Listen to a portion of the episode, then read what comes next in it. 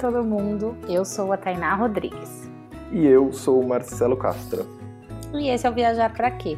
O nosso podcast semanal para conversar sobre viagens, experiências de vida e um tanto mais de outras coisas que passarem pela nossa cabeça.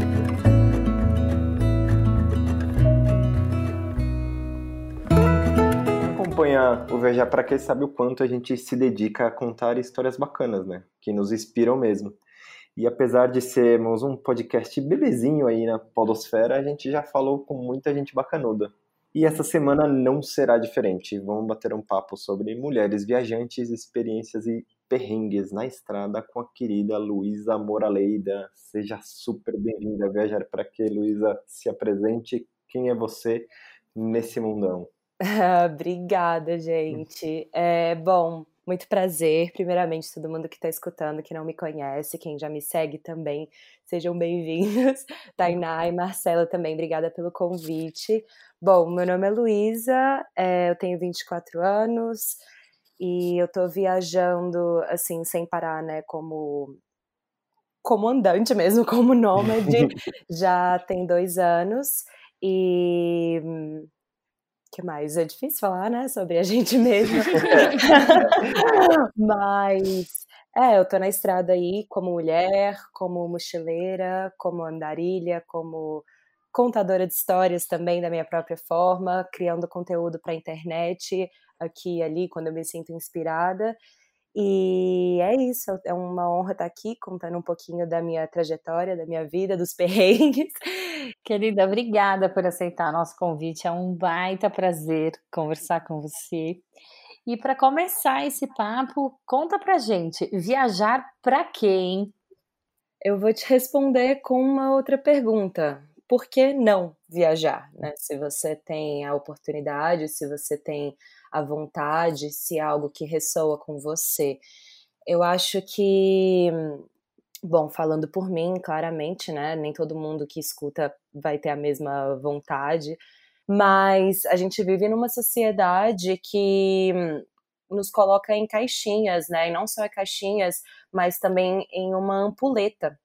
A gente nasce, estuda, cresce, faz faculdade, é, faz estágio, forma, trabalha, casa, tem filho, aí os filhos seguem o a mesma trajetória. Então eu sinto que tudo foi sempre muito cronometrado, muito pré-articulado antes que a gente pudesse fazer a escolha de, de fato, seguir o que está disponível ou fazer algo diferente. É isso no caso de seguir um estilo de vida viajante, que eu digo, né? E não fazer uma viagem de uma semana que, obviamente, encaixa é, nesse padrão que a maioria das pessoas vive. Mas é, tem muita gente que viaja com o intuito de encontrar alguma coisa, encontrar alguma resposta, encontrar a si mesma, encontrar um grande amor. E muita gente viaja com o intuito de esquecer a si mesma, esquecer um grande amor, esquecer a vida antiga. Então, eu acho que tem muitas vertentes para sua resposta, então é muito. Para sua resposta, não, muitas vertentes para sua pergunta, então é, é, mais fácil rebater com essa outra pergunta: por que não viajar? E, para mim, é, eu sinto que é algo que me traz esperança de alguma forma, porque só viajando que eu realmente tive consciência dos contrastes sociais, culturais, econômicos de diferentes pessoas, de diferentes etnias, idades, culturas. Então, é uma forma de me autoconhecer, conhecer o planeta de uma maneira que eu acharia muito mais difícil se eu estivesse numa rotina, num escritório e talvez tendo essa experiência através de livros mas eu não acho que é para todo mundo, não acho que não acho que é a vida mais interessante ou mais feliz ou mais livre, não, eu acho que é uma possibilidade que deveria ser considerada, apesar do que nos é ensinado, né, que não, você não pode viver assim, você tem que ter uma casa, uma rotina e não necessariamente, né? Então, por que não? Tem uma parada legal que você falou sobre sobre, sei lá, ter a noção do mundo que a gente vive, né? Quando a gente viaja e acho que principalmente quando faz viagens longas, né, que são viagens onde você dá mais tempo para você, para os seus sentimentos e para a conexão que você faz nos lugares onde onde você está indo. E eu acho que tem uma a gente vive assim, vai, o modo de vida tradicional, ele é tão hoje em dia mais do que nunca, né? Baseado tanto em desgraça, sabe? Parece que você é bombardeado o tempo todo, parece que o mundo tá acabando todo dia. Todo dia parece que vai cair uma bomba de tanta coisa ruim que acontece. E quando a gente tá viajando, você dá conta de que não, sabe? Tá acontecendo muita coisa ruim, de fato, mas tem muita gente boa no mundo, né? Tem muita gente tipo, bacana, com histórias legais, com ensinamentos legais e disposta a trocar, a crescer um do lado do outro, sabe? Eu acho que isso é, é uma parada que a gente sentiu muito, bom, eu senti muito, né? Uhum. Viajando, que é você enxergar a vida com um pouco mais de, como você falou, de esperança, mas com um pouco mais de bondade, né? Com um pouco mais de amor. Sim, com certeza. Eu acho que é, a gente tem que tomar cuidado, claro, para não generalizar no sentido de ah, quem tem uma vida convencional, digamos assim, né, é infeliz, né? Mas Sim. eu acho que culturalmente falando, principalmente no nosso país, considerando o, o momento que se vive, né, é, é, é bem complicado porque as pessoas estão perdendo a perspectiva, a perspectiva de dias melhores, a perspectiva de que há pessoas boas no mundo, as pessoas estão cada vez com mais vícios, é, mais doenças mentais, principalmente, né? A gente está na geração aí das doenças mentais, e eu acho que quando você sai da sua bolha, sai da sua zona de conforto, vai e vê uma realidade contrastante, muito distinta, é, você percebe que existem muitas vertentes para uma vida só. E, assim, falando sobre as pessoas com, com as quais eu tenho um convívio, né, que já são pessoas privilegiadas, numa pirâmide econômica social, digamos assim, é, quando eu não estou viajando, são pessoas que geralmente estão vivendo pelo final de semana, né? Estão ali de segunda a sexta, ralando, gastando dinheiro com pequenas superficialidades para anestesiar alguma coisa, seja álcool, seja cigarro, seja drogas, seja roupas, né? Muitos vícios, muitos acúmulos, e ao final de semana tá exausto, passa o dia inteiro de pijama na frente de uma TV. Então, é, quando você viaja de fato, é, você percebe que a vida vai além do final de semana, a vida vai além do segunda a sexta, e a vida vai além do que te ensinaram, né? Vai além do que disseram que era o correto. É, não que quando você está viajando sejam tudo maravilhas, absolutamente não, assim, porque você acaba que aquilo vira a sua realidade. Então, claro que tem tristeza, claro que tem decepção, claro que você pode ser assaltado, pode ser assediado. É, é um erro acreditar que é tudo livre, leve e tranquilo. Não, porque você está inserido em outro contexto, mas você ainda é ser humano lidando com outros seres humanos. Mas o que realmente vira essa chavinha é a perspectiva, que eu acho que quando eu começo a ter uma estabilidade num lugar que eu não me sinto tão acolhida, eu perco aos poucos, sabe? Então, tá na estrada para mim é, é um grande acelerador de partículas, sabe? É um é um universo todo que abre de consciência e de noção do que o mundo realmente é. A gente quer saber como você começou a se interessar por viagens. Assim, conta um pouco seus primeiros passos na, nesse tema, como a viagem entrou na sua vida.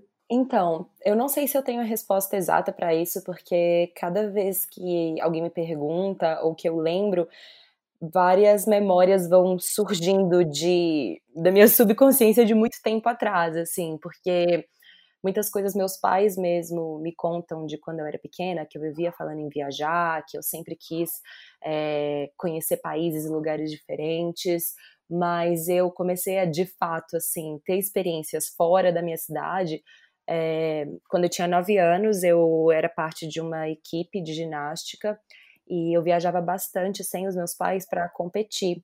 Então, mesmo novinha, eu acabei conhecendo vários estados, várias cidades e pessoas muito diferentes por causa dessa questão de eu ter que viajar para competir. Então é muito doido, porque eu lembro a primeira vez que eu falei para uma menina assim: ou oh, arreda pra lá. Arreda é uma expressão mineira, né? Aí ela olhou para mim e falou: quê? Eu, arreda. Ela, o que, que é arreda? O que, que é arreda? Aí eu, gente, uma pessoa do mesmo país que eu não sabe o que é arreda. Então eu lembro muito desse momento como um marco assim de nossa, uma pessoa diferente de mim, sabe? E desde então eu comecei a ter essa empolgação muito grande de estar em outros contextos para entender por que, que eu sou como eu sou, por que, que o outro é como ele é. E é muito doido, porque eu começava, eu comecei a ter esses questionamentos sobre todo mundo que eu via e que não fazia parte da minha vida. Então, às vezes eu estava no carro com a minha mãe, eu olhava uma pessoa dentro do ônibus assim, e eu ficava me perguntando: de onde essa pessoa é? Será que ela nasceu aqui? Para onde será que ela está indo? O que, que ela está pensando? Será que ela está feliz? Então, é, eu acho que foi esse é, questionamento é, humano mesmo que trouxe para mim essa sensibilidade do querer explorar. E o querer explorar na minha vida foi viajar. Então, com 15 anos, eu fiz um trabalho voluntário de dois meses no Texas. Isso foi um, uma seleção que eu participei em Belo Horizonte mesmo, fui aprovada, fiquei lá. É, foi a primeira vez que eu saí do país, também sozinha. Daí de lá eu fui fazer um intercâmbio também de sete meses no Canadá. Fiquei lá estudando teatro musical no high school que eu fazia. Daí eu voltei em Belo Horizonte ainda para terminar o ensino médio e eu dei uma surtada, assim, sabe? Porque parecia que eu tinha aprendido um monte de coisa, tido várias experiências e todo mundo que eu conhecia aqui parecia que tinha travado no tempo, sabe?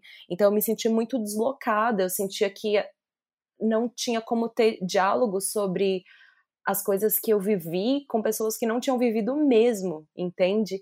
Então eu tive essa necessidade, essa, esse chamado muito forte em mim de continuar conhecendo coisas diferentes, mas ainda assim eu tava com a cabeça do sistema, eu tava com a cabeça do tenho que estudar, tenho que trabalhar formalmente, tenho que é, seguir um padrão, porque é isso que me foi ensinado.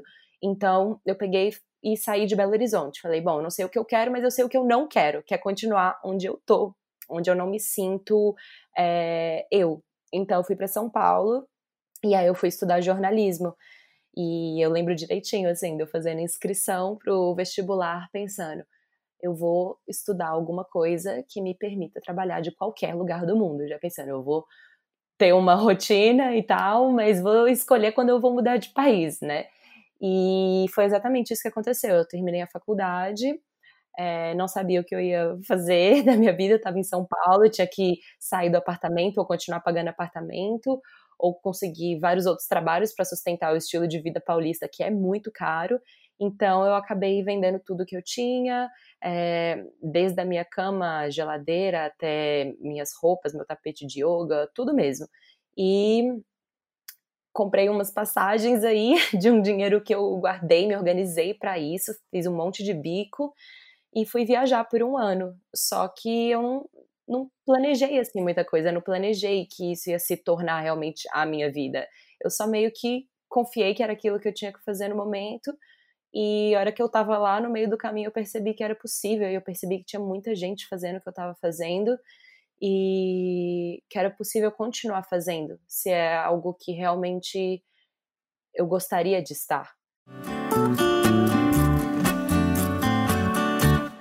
Vamos falar de ser mulher na estrada? Como é muito louco isso. Uma vez a gente estava dando falando, tendo uma conversa num SESC, a gente contou nossa vivência, nossas experiências, e a gente contou sobre a gente ter cruzado a Patagônia de carona, e aí uma pessoa me perguntou, falou, ah, mas se você estivesse sozinha, você faria o que você fez? E muito provavelmente não. Eu não sei se eu teria coragem de, como mulher, pegar carona sozinha.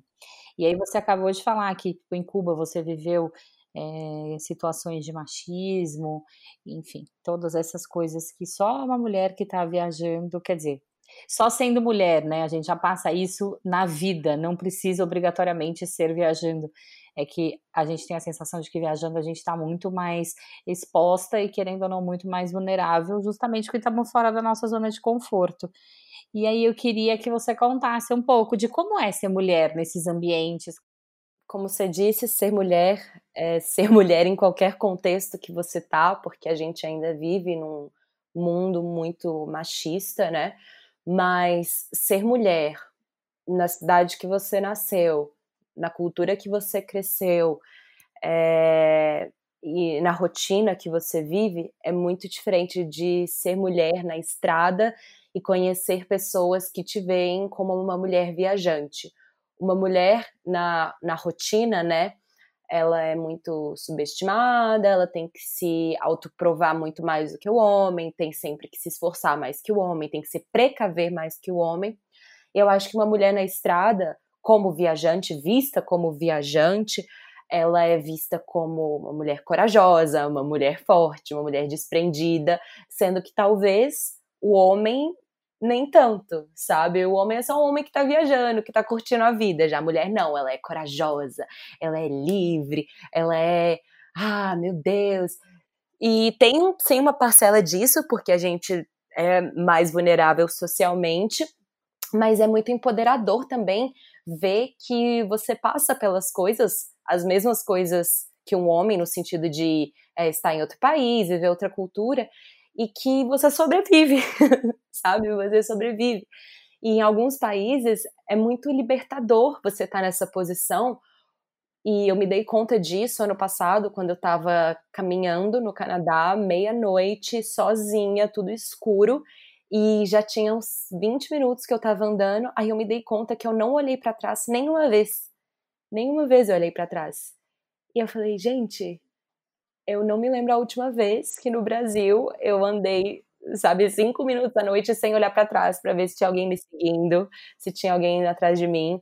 Então, se inserir nesses contextos em que é mais seguro para a mulher também é, é muito chocante, é muito tapa na cara, assim, de tipo, nossa, eu, eu, eu mereço sentir essa liberdade, eu mereço sentir essa segurança. Muita mulher tem medo de viajar, de ficar em hostel, de pegar carona, porque acha que as coisas que a gente vê acontecendo na nossa realidade rotineira vão necessariamente acontecer na estrada. Sendo que, sim, existe essa possibilidade, assim como existe a possibilidade de acontecer com um homem, mas não necessariamente vai acontecer só porque você tá sozinha, só porque você tá exposta. Eu passei por algumas situações de machismo, é, mas por causa do contexto que eu estava inserida, e não porque eu necessariamente estava viajando como mulher entende? As mulheres que moram em Cuba passam pelo mesmo machismo que eu. As mulheres que moram no Canadá sentem a mesma liberdade que eu. Então, as mulheres que pedem carona podem sentir a mesma aflição, o mesmo medo que eu. Mas se aquilo é algo que é comum no país, então no Canadá, nos Estados Unidos, em alguns estados, é, no Havaí, é muito comum mulheres pegarem carona sozinhas e dar tudo certo, sabe? É, então eu acho que depende muito da, do lugar que você tá, a forma que você tá fazendo, o quão consciente você tá, e não deixar de sair por causa disso. Porque se você for parar para pensar em todas as possibilidades do que te pode acontecer pelo simples fato do seu gênero, você nem sai de casa, porque você é assediada até para ir na padaria do seu bairro. Então é você colocar mais uma vez numa balança eu vou me privar de ter uma experiência de me autoconhecer, de me jogar no mar, numa cachoeira, numa montanha, porque pode sair um homem do meio da mata e me sequestrar? Pode acontecer? Pode. Quer dizer que vai? Não, sabe? E eu poderia muito bem ter ficado aterrorizada na primeira semana que eu fui viajar, que eu cheguei no Peru, e aí eu entrei no, no táxi, aí o, o, o, taxista me perguntando o que, que eu tava fazendo, cadê, cadê, meu marido, cadê meu namorado, eu falando que não, tá viajando sozinha, a primeira coisa que ele me fala, ah, semana passada desapareceu uma espanhola aqui, que tava viajando sozinha. Porra, amigo, você não fala isso pra uma mulher que tá viajando sozinha. Eu já sei que isso pode acontecer.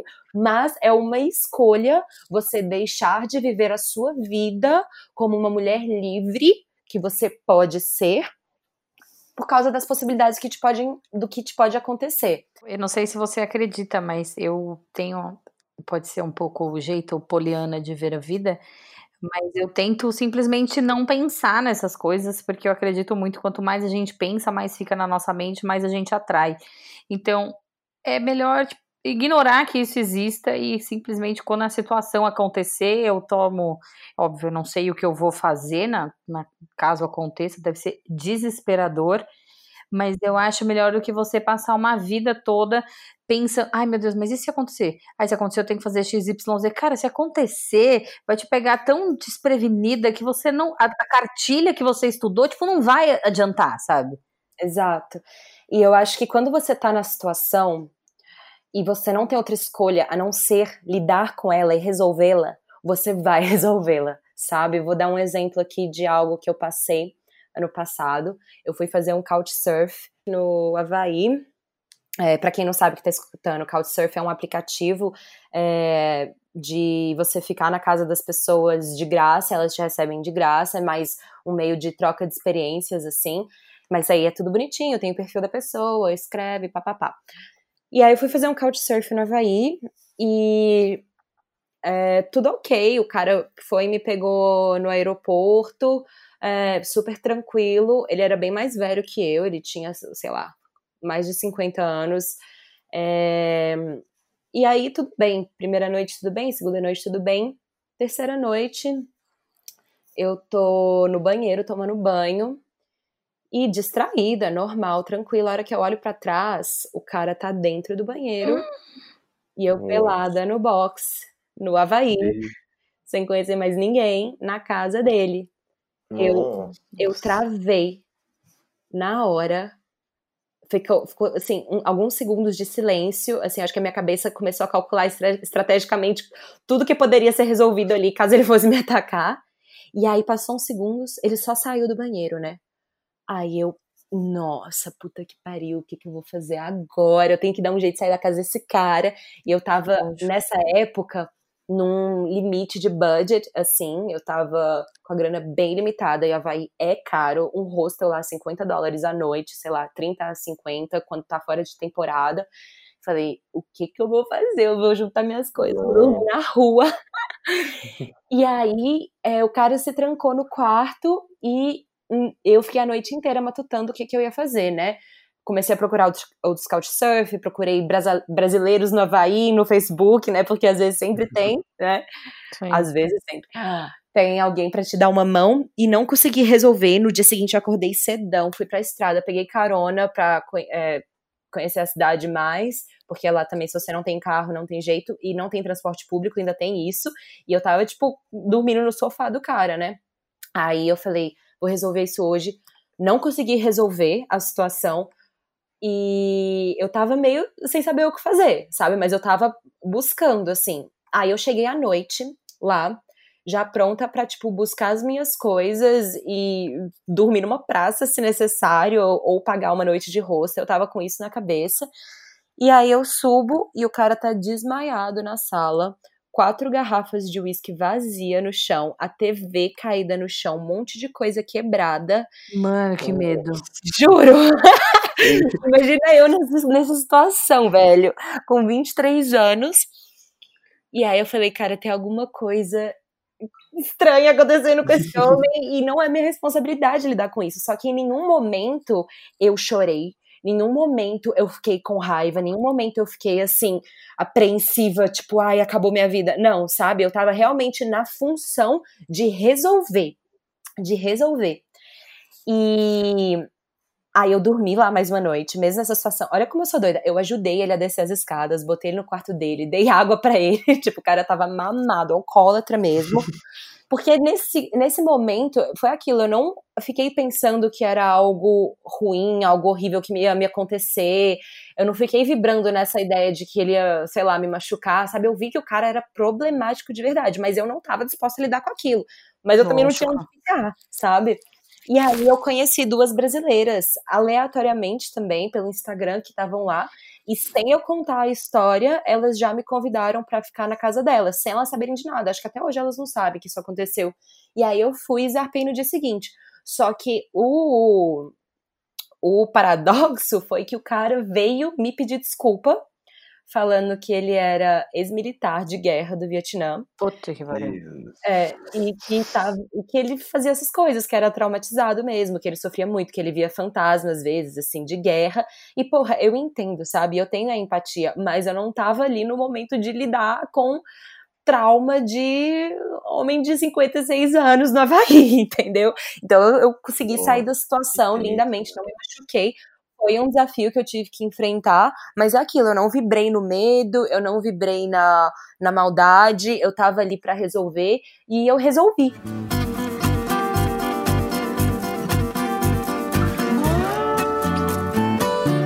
que você começou a falar sobre desafio, esse desafio agora é físico. A gente estava lendo que você fez a trilha, a trilha da Laguna 69 em Huarazzi, que foi super tenso. E a gente fez esse mesmo rolê e foi é, eu costumo dizer que essa trilha é a mais maravilhosa e a mais desgraçada que eu já fiz na vida.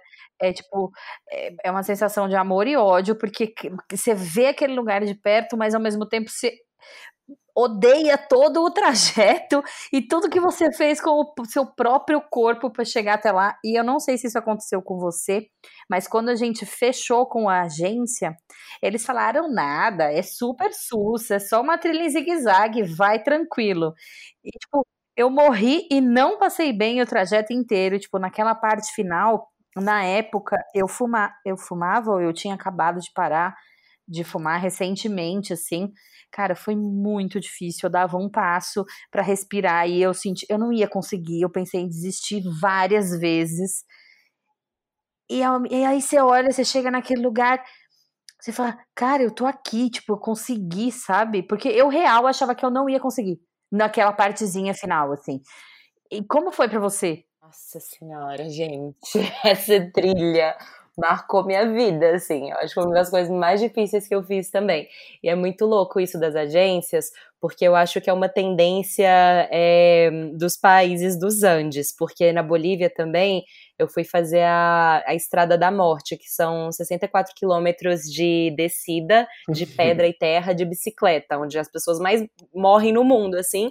E eu perguntei, ai, como é que é? Para quem tem ansiedade, não sei o quê. Ah, não, de boa, gente. A cada, assim, 200 metros tem uma plaquinha de alguém que caiu e morreu, sabe? É né? bizarro. Assim. Aí eu, ai, que legal. E você assina Se você um, morrer, um compromisso minha, né? você é responsável. É, exatamente. E foi a mesma coisa que eu passei Exato. Não, é muito insano, é muito insano. É, e em Huaraz, essa trilha, na ah. noite anterior, eu saí, eu fiquei bebaça, eu cheguei no hostel três da manhã e a gente acorda lá para as quatro, né, para sair, para chegar até onde é o local da trilha, né? São várias horas de van e tal. Daí na van eu me dei conta que eu não tinha é, solis mais e você tem que pagar em dinheiro algumas partes, né? Tipo, sei lá, Parque Nacional, não sei o que que é que tinha que entrar. Eu tive que pegar emprestado com uma das meninas da van. Depois paguei em dólar. E Além disso, tinham me falado que era uma trilha muito longa e tal, você podia ter fome. Então eu enchi a minha mochila de comida, mas não foi qualquer comida, foi tipo lata de lentilha para eu ter proteína, aquelas latas pesadonas, sabe? Então eu fiz a fucking trilha de ressaca, cansada da noite anterior, com 12 quilos de comida nas costas e, tem, e sem dinheiro.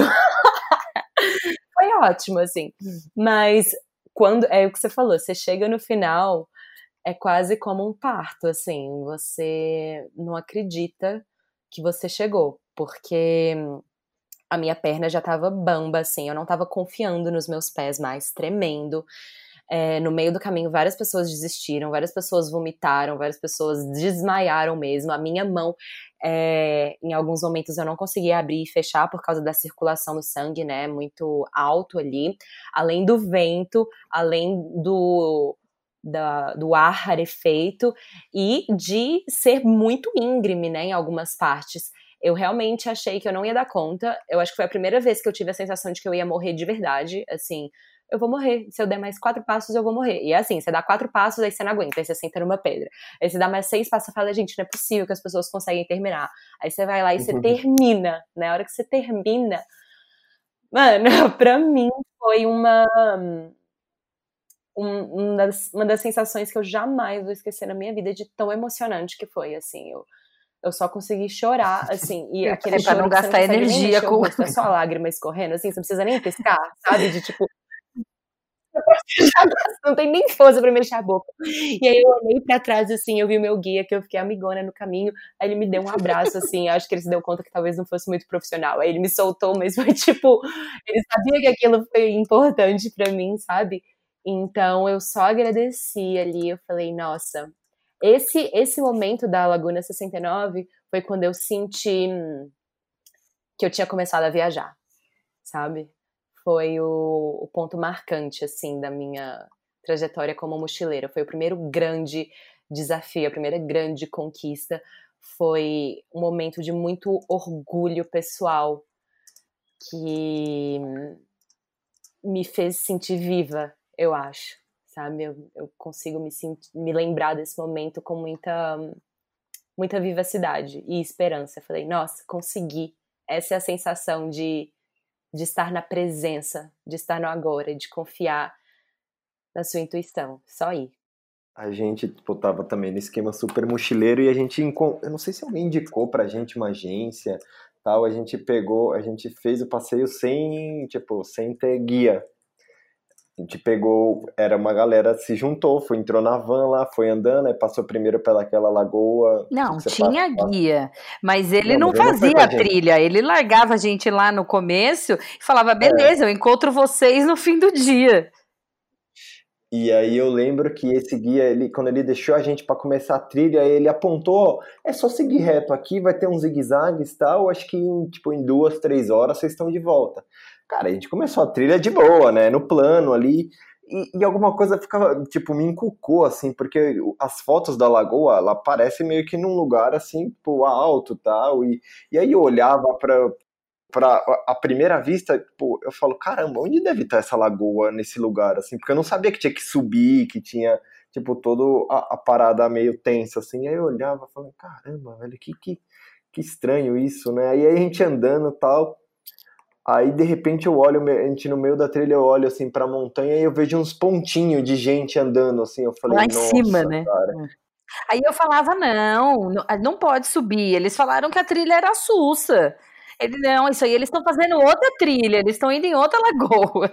Não, e quando você chega naquela primeira lagoa, e aí você vê a placa de falta uma hora para a próxima lagoa sabe? Que tem uma no meio Nossa, do não, quando a gente foi não tinha placa. Não tinha, não tinha muita sinalização, por isso que a gente não sabia muito bem como. E quando a gente chegou nesse, tipo, quando a gente subiu, que tem uma cachoeira, né? Quando a gente uhum. subiu lá no topo da cachoeira e viu, eu vi uma lagoinha, assim, eu vi um negócio falei, bom, chegamos, né? Tipo, eu já tava bem morto, eu falei, bom, chegamos, beleza, tal.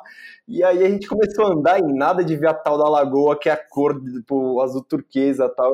Aí tava descendo umas pessoas, e aí, é, aí acho que a Tainá perguntou, tá chegando? Ela falou, tá, é só subir aquela, aquela é só subir aquela montanha por ali. Nossa, Nossa quando a gente olhou aquilo... Não, e ela virou para ela falou, é, mas a parte mais difícil tá começando agora. Eu, ah, obrigada.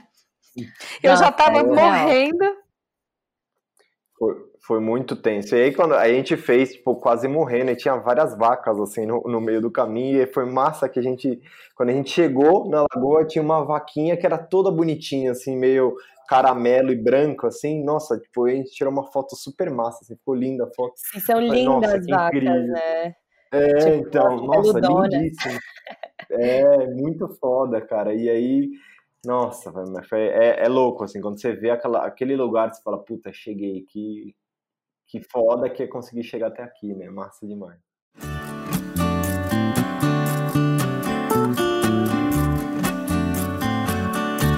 A gente é super entusiasta da Amazônia, somos super apaixonados por esse lugar. Praticamente todo ano a gente vai para lá, já ficamos. É, nossa primeira ida, a ideia era ficar dois meses, a gente acabou ficando quatro meses. Caramba! Ficamos com dois meses com, morando com o Ribeirinho, já passamos o Natal numa vila de pescador, a gente é super apaixonado por lá. Mas, apesar de a gente já ter ido em algumas aldeias, a gente não teve uma experiência tão imersiva com os indígenas. E eu sei que você teve uma experiência linda no Acre. Eu lembro de ter visto nos seus stories falando que você ficou extremamente mexida e falando que a Luísa, que a gente conhecia até aquele momento, já não existia mais. E eu achei isso tão bonito, assim, profundo de você ter falado. Eu queria que você contasse um pouco para quem está ouvindo como foi essa sua experiência. Eu fui para uma aldeia que se chama Xanicaiá, e é uma aldeia regida por mulheres, assim. E foi a primeira vez que elas estavam recebendo pessoas de fora é, do meio indígena, assim, né, como grupo, na aldeia. Então foi o primeiro contato, digamos assim, com um grupo de pessoas que estavam ali, é, pessoas brancas, né, para conhecer o estilo de vida deles. Então foi uma troca fantástica, assim, muito crua, muito orgânica, muito intensa, tanto para eles quanto para a gente, justamente porque ambos estavam aprendendo ali coisas muito novas, né? É, eu lembro até de um momento que uma das crianças virou para mim e perguntou: qual que é o seu nome? Aí eu, Luísa.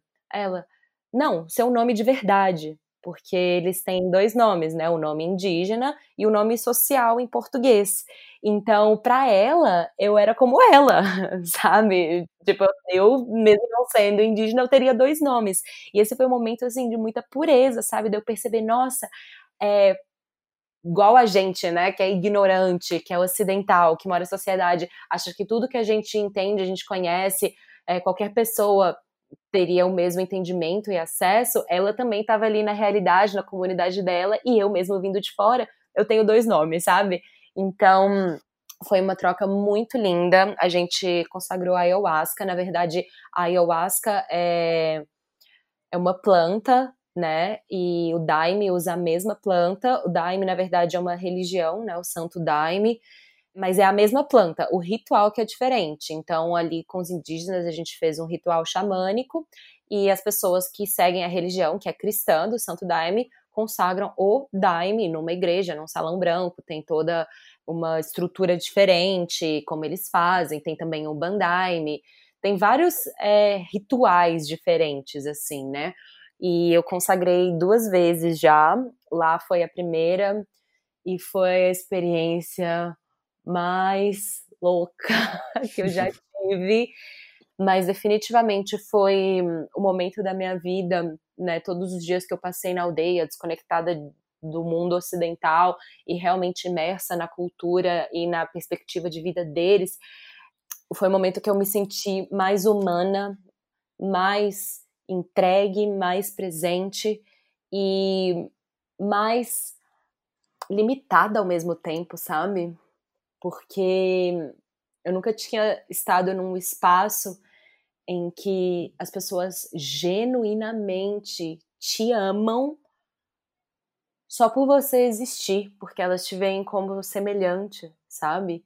E é muito triste porque a gente vê, a gente como sociedade branca, né, enxerga os indígenas como primitivos, como menores, como menos educados, menos é, conhecedores, sendo que os ignorantes somos nós, sabe? Se você parar para pensar, as crianças indígenas de três anos são bilíngues, elas estão ali andando pela aldeia descalço, falando a língua indígena delas, do povo delas, né? No caso ali na, na o povo Xanenawa, e falam português fluente. E daí a gente vê um mexicano americano, né?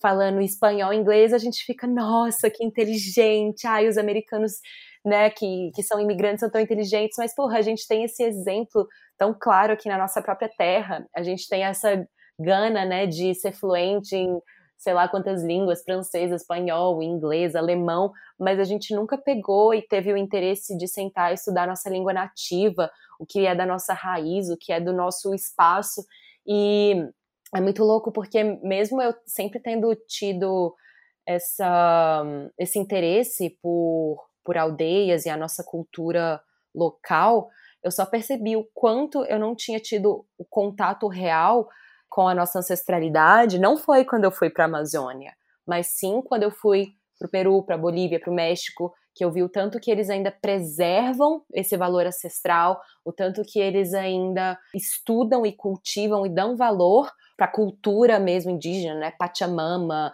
você vai, todo mundo sabe o que é Pachamama, todo mundo sabe quais são as, as montanhas religiosas ancestrais. Isso que é um país mais pobre do que o Brasil, né? Você vai para o México, qualquer pessoa sem, né, uma pessoa realmente mexicana, ancestral ali, sem ter ensino médio, sem ensino superior, vai saber te contar de cabo a rabo sobre os maias, sobre os astecas. Muitos lugares do México têm tradução em espanhol, inglês e na língua maia ou na língua asteca. Muitos lugares no Peru e na Bolívia também em quechua. Tipo, tem uma inclusão e uma valorização que aqui no Brasil, por mais que ainda tenham, eu acho, sei lá, uns 500 povos que sobreviveram, a gente não, não pensa, sabe? Eu voltei do Acre assim, transbordando de tipo, meu Deus, que experiência humana, meu Deus, como a gente vive numa bolha, a gente que vive na bolha, não eles.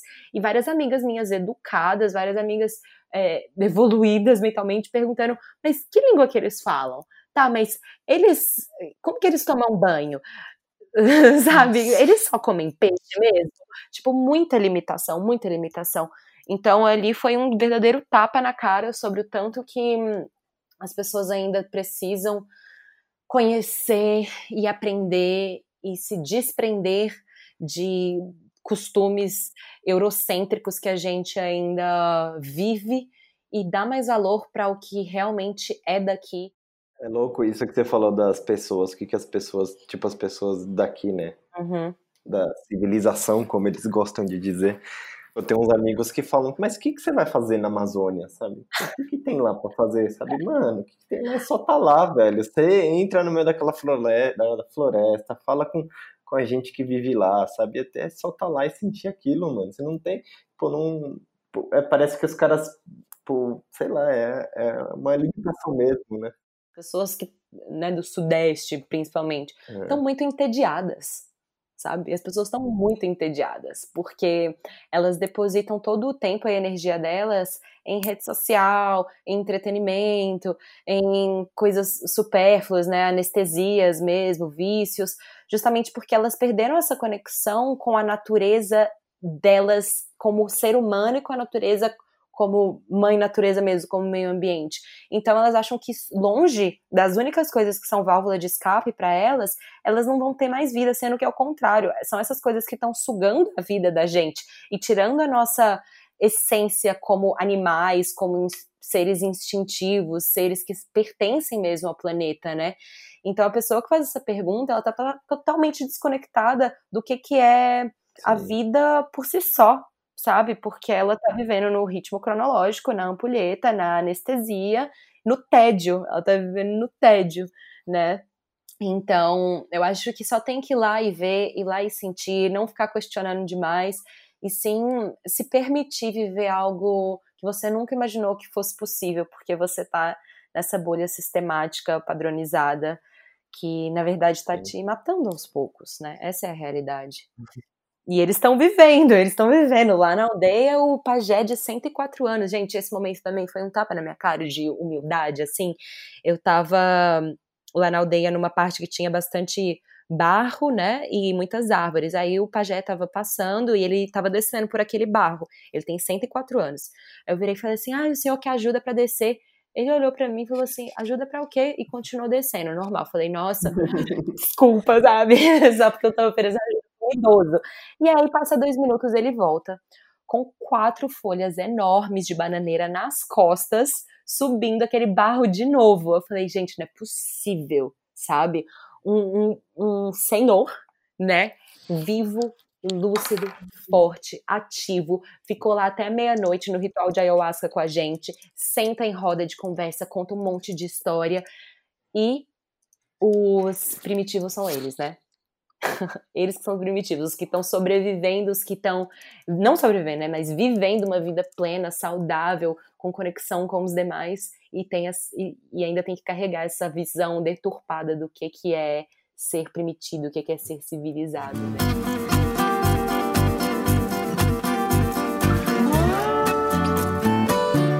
Aproveitando esse seu gancho de México, ancestralidade, queria dizer o México é o meu lugar favorito no mundo inteiro. A minha primeira viagem sozinha foi para lá. Eu fiz uma amiga na época do falecido Orkut, ela me convidou e eu fui. Foi na época não tinha rede social, tipo, a gente tinha celular que nem tinha internet ainda, então foi meio que vou me jogar no mundo e seja o que Deus quiser. E foi incrível, foi uma viagem extremamente transformadora para mim. Eu tenho uma relação com o México muito foda, assim, de. É... Eu acho que em alguma vida eu já devo ter sido mexicana, tipo, eu fiz uma tatuagem no México e depois que eu voltei pro Brasil, eu descobri que essa tatuagem que eu fiz é a data do meu aniversário no calendário Azteca. E eu escolhi um bagulho outro louco lá, que eu vi lá no estúdio de tatuagem, uma, um desenho qualquer. E eu vi esses dias que você teve uma experiência incrível no Caracol Zapatista em São Cristóvão de las Casas, em Chiapas, e eu fiquei alucinada por isso. Queria que você contasse um pouco dessa experiência e, e se é possível ir, tipo, já quero viver isso, sabe? Nossa, o México para mim também é um bagulho muito louco, gente. Eu fui três vezes já, justamente porque continua me chamando esse país e eu, se eu pudesse eu estaria lá agora também. Eu amo, amo, amo a cultura desse país é, e era um lugar que eu nunca tinha é, tido essa aspiração de conhecer. Eu fui lá aleatoriamente porque a passagem estava barata. Eu cheguei em Cancún, nada a ver, sabe? É, mas me apaixonei por cada canto, atravessei o país, assim, como a Argentina também, que eu conheci lá, da noite pro dia, sem saber nada dela, peguei e fui. E um dos lugares, né, mais é, intensos também que eu conheci foi realmente o Caracol Zapatista, que é uma comunidade de resistência, né? Tanto que você chega lá, a primeira placa que você vê é que ali o, o governo não manda, quem manda é o povo. E para ir para lá, você pega ou um táxi ou uma van que sai de uma praça no centrinho da cidade. E chegando lá, eles te fazem uma série de perguntas, assim, qual o seu nome, qual a sua profissão, o que, que você está fazendo ali. É, se eu tivesse falado que eu sou jornalista, com certeza não teriam deixado eu entrar, porque eles não querem não querem mídia, sabe? Eles não querem esse, uma exposição, não querem fama, eles querem ser reconhecidos para que as pessoas entendam que eles estão ali por eles, sabe? Eles não estão ali para é, nenhum tipo de exposição, nem para é, nenhum tipo de glamorização. Eles são uma resistência real e chama caracol justamente porque eles falam, né? Caminho despacio, mas avante, uma coisa assim, tipo, eu vou devagar, mas eu vou longe, que nem um caracol, né? Vai rastejando por ali. E eu tive amigas que foram no mesmo dia que eu, só que algumas horas antes, e não deixaram elas entrar, sem nenhum motivo específico, assim, simplesmente, não sei, não foram com a cara delas, não sentiram e recusaram a entrada delas. Então fiquei meio assim, nossa, será que vão me deixar entrar? Uhum. E deixaram. E lá dentro, a maioria das mulheres usa esse pano vermelho, né? É, mostrando somente os olhos. Todas as perguntas que eu fazia, a guia que foi andando com a gente, ela falava, não sei. Eu perguntei, ah, tem quanto tempo que existe esse caracol? Ela, não sei. Tem quantas pessoas que moram aqui? Não sei. É, qual é o principal produto que vocês plantam? Não sei. Então é um lugar muito misterioso, assim. Eles não compartilham nada, mas eles permitem que você entre. Você pode tirar foto, se não pegar o rosto de ninguém, né? Que foi a única orientação que ela me deu. Você pode registrar as pinturas, tudo lá eles que pintam, a escola eles que construíram, a farmácia, as lojas, tudo. É uma comunidade totalmente independente, assim. Eles plantam bastante milho e café, as mulheres fazem muito artesanato e todos os artesanatos são com mensagens empoderadoras, assim, é, de tipo a mulher é igual ao homem. Tudo que, que remete a uma libertação do povo integral e, e igualitária, sabe? Todo mundo trabalha, todo mundo cuida das crianças, a escola é bem libertária, assim. Tem várias pinturas é, zapatistas mesmo, né, dos zapatistas anti, anti, de antigamente, dos anos 60, se não me engano, que é quando começou uhum. o movimento. Então, é um lugar, assim, com uma energia surreal para começo de história, porque é uma resistência literal, você vê as pessoas ali ocupando um espaço, é, crendo muito que aquilo é o, o correto, e reafirmando isso através da arte, através de escritas, através das coisas que eles vendem, permitindo ou não pessoas indo conhecer sem fazer nenhuma Sim. propaganda sensacionalista, é literalmente o que você vê é o que eles vivem de fato, mas também não dão espaço para você é, ir de turistão, sabe? Tanto que essas perguntas que eu fazia eu fui totalmente ignorada e eu já caiu minha ficha ali, eu entendi que não era o meu espaço de sabe? Não é museu, é uma uhum. é um lugar real, é uma vida real. Então foi muito, muito maravilhoso poder estar nesse espaço. É, e tem vários, né, espalhados pelo, pelo México. E é um povo que, assim, fora dali, muito mazelado socialmente, como se fossem criminosos, como se fossem violentos, e não é isso. Eles estão só resistindo, né? Na verdade, o movimento começou por uma questão de ocupação de terra, né, dos camponeses, e tem resistido até hoje para que tudo seja igualmente distribuído, para que seja uma vivência igualitária. Então, eles crescem já com essa mentalidade, as crianças estão sendo educadas nesse mundo e vão resistindo e devagarzinho conquistando o espaço deles. E recomendo muito, quem puder, quem tiver a oportunidade de passar mais tempo no México, conhecer um caracol e ver com os próprios olhos como que essa dinâmica é real e é impactante para quem vive ali. Você não, você não passa, não, você não dorme lá, não. Você não passa o dia, você passa algumas horas. E aí, quando falar que você tem que ir embora, você tem que ir embora, entendeu? Não é assim, tipo, aí fica à vontade. Não, eles eh, têm uma mulher que foi andando. A gente era um grupo de, sei lá, sete pessoas e só tinha a gente ali de fora, só, mais ninguém. E é um é, é gigante, sabe? É quase uma mini cidadezinha mesmo. Tem escola, tem tudo. Mas dá para você andar tudo ali também. E aí você vai, você desce, você vê as coisas, você vê as pinturas, você entra nas lojinhas de artesanato.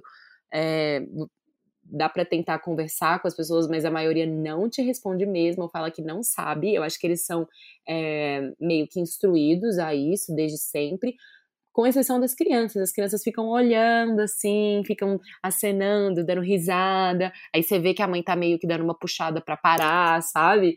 É... Mas aí é isso. Aí eu comprei um café lá, comprei uma bolsinha é, meio feminista, assim, que eu dei para uma prima minha. E tem várias coisas do Che Guevara também lá dentro, sabe? É, é, bem interessante. Você vai, você passa algumas horas, conhece, aí ela naturalmente já vai andando com você para cima, assim, pra saída, sabe? Aí você agradece sem nenhuma intimidade, sem encostar, sem beijinho, sem nada, só obrigada e tal, toda sorte para vocês, e é isso, sabe? É bem, bem o, o, sim, os homens até que não tanto, mas a, a maioria das mulheres, é, sim, co cobertos com um pano vermelho, e com tranças, elas usam tranças, chapéu e tal. As crianças não. E eu vi muitos homens sem também, sem o pano. Eu acho que é uma coisa mais das mulheres mesmo. Não sei qual é a explicação, não. Que louco. Caraca, que doido, mas você vai pro lugar esperando ter várias respostas e você sai com mais dúvidas do que ah, mas na real não é um do... passeio turístico, né? É para quem tem interesse. Não, não é um passeio turístico, mas a partir do momento que eles se abrem para que as pessoas conheçam um pouco mais sobre o modo de vida deles, entende-se que essas pessoas vão fazer perguntas. Eu entendo que não responder é uma forma de proteção, porque provavelmente já deve ter tido muita gente querendo se infiltrar e tentar atrair informação para pegar as pessoas que são é, rebeladas, enfim. Mas é muito louco isso, né? Porque quando você entra nesses lugares que supostamente tem uma, uma cultura alternativa, uma coisa de resistência, eles sabem que eles vão receber uhum. perguntas, né? É, é, muito maluco. E aí você acaba saindo uhum. com muito mais dúvidas porque você vivenciou aquilo. Então, caramba, você quer saber mais como é, né? É, pelo menos eu sou assim, quanto mais perto eu tô de uma coisa, mais eu quero extrair dela porque eu sou muito curiosa. Tenho muita necessidade de entender como as coisas funcionam. E aí, tipo, eu vou chegar lá e vou sair frustrada, tipo, mais dúvidas do que do que eu tinha antes. Que louco uhum. isso. Mas é isso mesmo, tanto que assim, eles aceitam quem eles querem, sabe? Não, uhum. não importa se você é, pegou 40 minutos de estrada para chegar lá, eles vão falar não na sua cara e você não pode fazer nada a respeito, sabe? Então, é aquilo, realmente, vai parece um passeio turístico, mas não é esse o intuito, sabe? É meio que uma forma de ter as portas abertas, entre aspas, mas de acordo com o que eles acham que, uhum. que é coerente com o que eles estão dispostos a mostrar. Não sei. Tem um limite, né? Tem um do, limite, exato. Do, é. E que eu acho que também eles, tipo, tem, pelo que eu, que eu li, que tem o que você falou, né, das brigas de terra, então tem muito, tem alguns caracóis, caracóis que nem que você que nem é aberto para você visitar, porque tem alguns que são um pouco mais, não que é perigoso, mas como eles sofrem muita pressão para por, por conta da terra, eles ficam muito mais sujeitos e vulneráveis até, tipo, de repente chegar uma galera querer invadir, sabe, ter algum tipo de conflito. Então, tipo, eu, é, eu acho que faz total sentido. Pô, ele não. Ele, é claro, né? Você vai, você quer um pouco mais de informação, mas é, faz parte da resistência deles também não dar esse tipo de informação, porque eles sabem que eles podem sofrer com isso, sabe?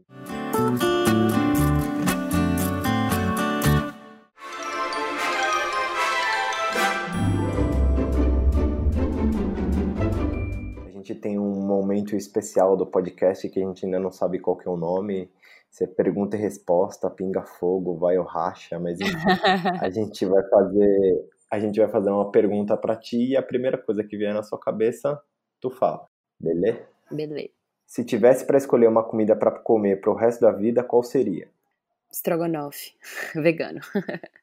Dia ou noite? Putz, os dois, cara. Eu sou muito mais produtiva à noite, mas ao mesmo tempo de dia eu me sinto muito energizada, conectada com a natureza, mas em quesito de produtividade, de ideias, a noite me alimenta muito, assim. Então, acho que eu sou uma pessoa da vida, assim. Pode ser dia, pode ser noite. Vamos que vamos. Música que não sai do repeat.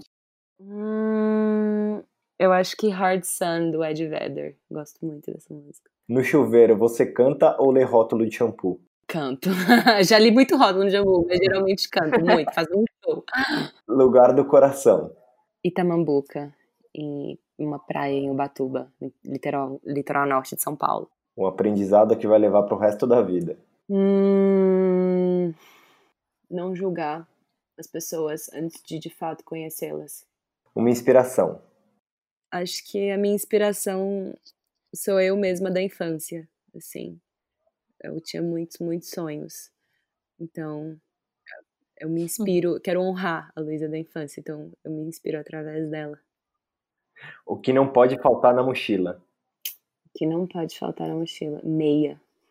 Meia? Nossa, é muito necessário, fala. que aleatório, Meia. né? Maravilhoso. E para finalizar, um pedido para o gênio da lâmpada. Hum, pode ser mais três pedidos? Essa é clichê, né? é, eu acho que um pedido é para mim mesma seria ter a força e a vontade de continuar vivendo a vida que eu acho certa para mim no momento, independente de qual seja.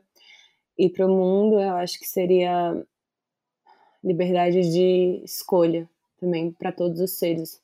Se todo mundo, se todo mundo pudesse escolher de fato, né?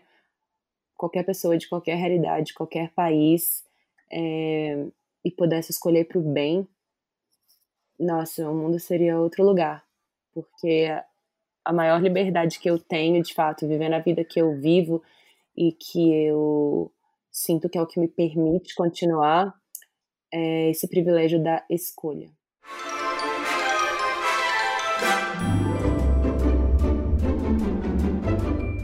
Este é o momento jabá desse podcast, aonde as pessoas encontram a Luísa, o que você tem feito por aí, é, conta seus próximos passos, conta tudo. Agora é a sua hora, seu momento. Ai, meu momento, que honra. Bom, é, o meu Instagram é Luísa Moraleida, com S, é, o meu canal no YouTube também. E no momento eu tô dando uma pausa no Brasil, mas em breve tô de volta aí caindo na estrada. Aliás, eu vou pro Rio agora, terça, e depois acho que para São Paulo, e vou passar o ano novo na Bahia. Mas ano que vem vai ser empreitada. Já tô visualizando como é que vou fazer acontecer, mas vai ser bem diferente de tudo que eu fiz até agora. Então fiquem de olho nas minhas redes sociais se vocês querem acompanhar Me sigam lá, leiam os meus textos, vejam os vídeos, vejam os destaques também pra gente se conhecer, caso você não me conheça. E é isso, galera. Pô, obrigadão, Luiz, aí pelo, pelo esse papo que a gente bateu, foi super bacana e saber um pouco mais das suas experiências, das sua, dos seus olhares. E é isso, meus queridos. Espero que todos tenham gostado do podcast e na semana que vem tem mais. Um abraço e até a próxima. Tchau, gente. Um beijo. Até semana que vem. Fechou. Beijo.